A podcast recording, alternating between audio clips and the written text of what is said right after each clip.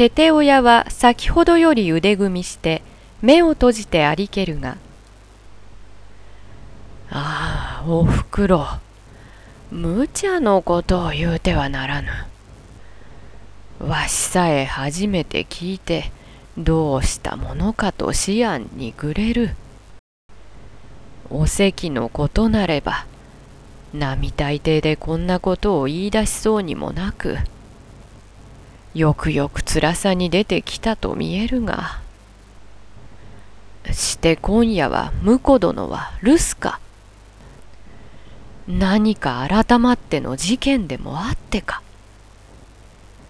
いよいよ離縁するとでも言われてきたのか。と落ち着いて問うに。夫はおとといより家へとては帰られませぬ。5日6日と家を開けるは常のこと。さのみ珍しいとは思いませぬけれど。出際に召し物の揃え方が悪いとていかほど詫びても聞き入れがなく。それをば脱いで叩きつけてご自身洋服に召し替えてああわしくらい不幸せの人間はあるまい。お前のような妻を持ったのはと言い捨てに出ておいで遊ばしました。なんということでござりましょう。一年365日物言うこともなくたまたま言われるはこのような情けない言葉をかけられてそれでも原田の妻と言われたいか。太郎の母で候と顔を押し拭っている心か。我が身ながら我が身の辛抱がわかりませぬ。もうも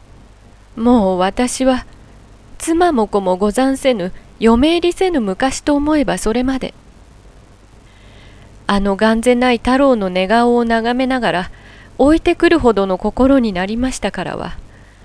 もうどうでも勇のそばにいることはできませぬ。親はなくとも子は育つと言いまするし私のような不運の母の手で育つよりママ母子なりお出かけなり気にかのうた人に育ててもろうたら少しはててごもかわゆがって後々あの子のためにもなりましょう。私はもう今宵限りどうしても帰ることはいたしませぬとて立っても立てぬこのかわゆさにきれいに言えども言葉は震えぬ父は短足して無理はない。居づらくもあろう。困った仲になったものよと、しばらくお関の顔を眺めしが、大丸曲げに金輪の根を巻きて、黒ちりめんの羽織何の惜しげもなく、我が娘ながらいつしか整う奥様風。これをば結び紙に結い替えさせて、面々線の反転にたすきがけの水しわざさすること。いかにして忍ばるべき。太郎という子もあるものなり。一旦の怒りに百年の運を問わずして人には笑われ者となり身は古の斎藤和恵が娘に戻らば泣くとも笑うとも再度原田太郎が母とは呼ばるることなるべきにもあらず。夫に未練は残さずとも我が子の愛の立ちがたくば離れていよいよものをも思うべく今の苦労を恋しがる心もいでずべし各形よく生まれたる身の不幸せ不相応の縁につながれていくらの苦労をさすることと哀れさの勝れども。いやお関。こう言うと父が無慈悲で汲み取ってくれぬのと思うか知らぬが決してお前を叱るではない。身分が釣り合わねば思うことも自然違うて。こちらは真から尽くす気でも取りようによっては面白くなく見えることもあろう。勇さんだからとてあの通り物の道理を心得た理髪の人ではあり随分学者でもあるむちゃくちゃにいじめ立てるわけではあるまいが得て世間に褒め物の働き手などと言われるは極めて恐ろしいわがまま者外では知らぬ顔に切って回せど勤め向きの不平などまで家へ帰って当たり散らされる的になっては随分つらいこともあろうなれどもあれほどの夫を持つ身の務め区役所通いの腰弁当が釜の下を焚きつけてくれるのとは格が違う。従ってやかましくもあろう。難しくもあろう。それを機嫌のいいように整えてゆくが妻の役。上辺には見えねど、世間の奥様という人たちの、いずれも面白くおかしき仲ばかりはあるまじ。身一つと思えば恨みも出る。何のこれが世の務めなり。ことにはこれほど身柄の相違もあることなれば、人一倍の苦もある道理。おふくろなどが口広いことはいえど、伊野が昨今の月給にありついたも、筆境は原田さんの口入れではなかろうか。七光どころか戸光もしてよそながらの恩を絹とは言われるにつらかろうとも一つは親のため弟のため太郎という子もあるものを今日までの辛抱がなるほどならばこれからごとてできぬことはあるまじ。離縁を取って出たがよいか。太郎は原田のもの。そちは斎藤の娘。一度縁が切れては二度とかを見に行くこともなるまじ。同じく不運に泣くほどならば原田の妻で大泣きに泣け。なせきそうではないか。合点が言ったら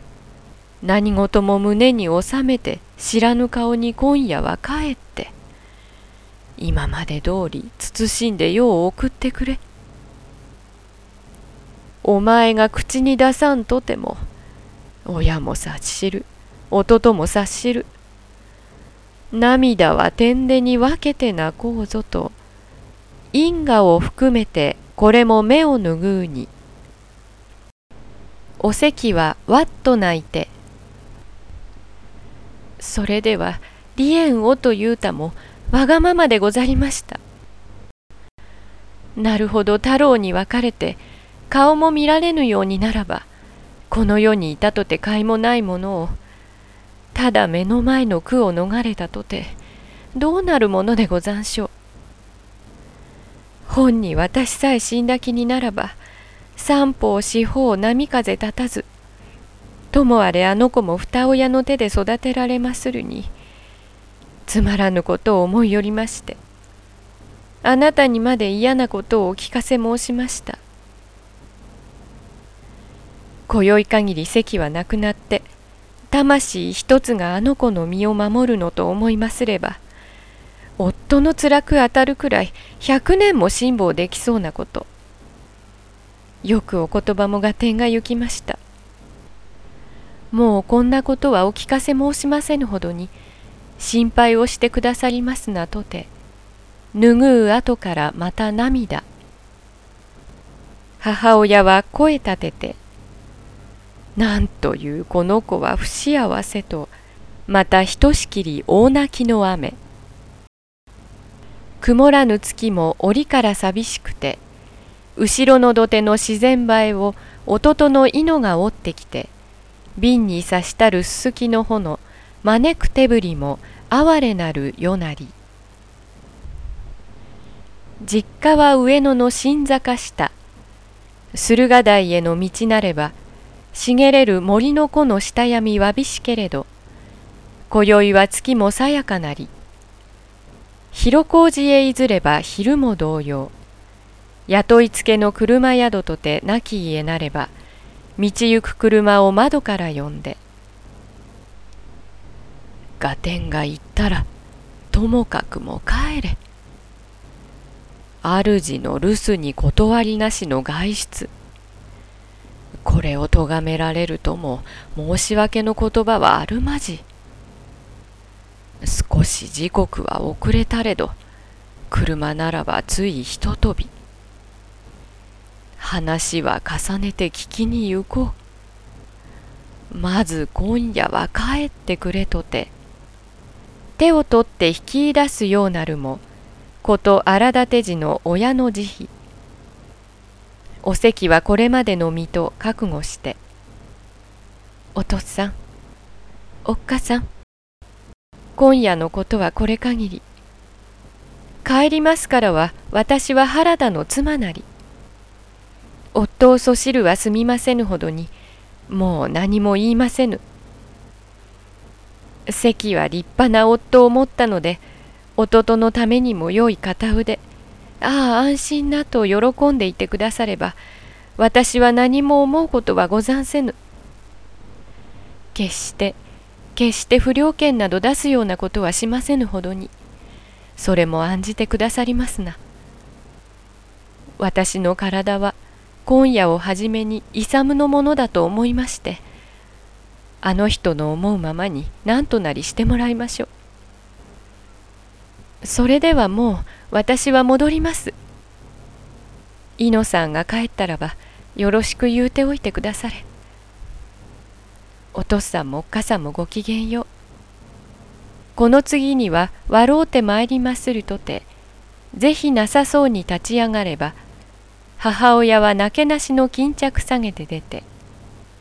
駿河台までいくらで行くと角なる車夫に声をかくるを「おっかさんそれは私がやりまする」「ありがとうござんした」とおとなしく挨拶して格子戸くぐれば顔に袖涙を隠して乗り移る哀れさ。うちには父が咳払いのこれもうるめる声なりし。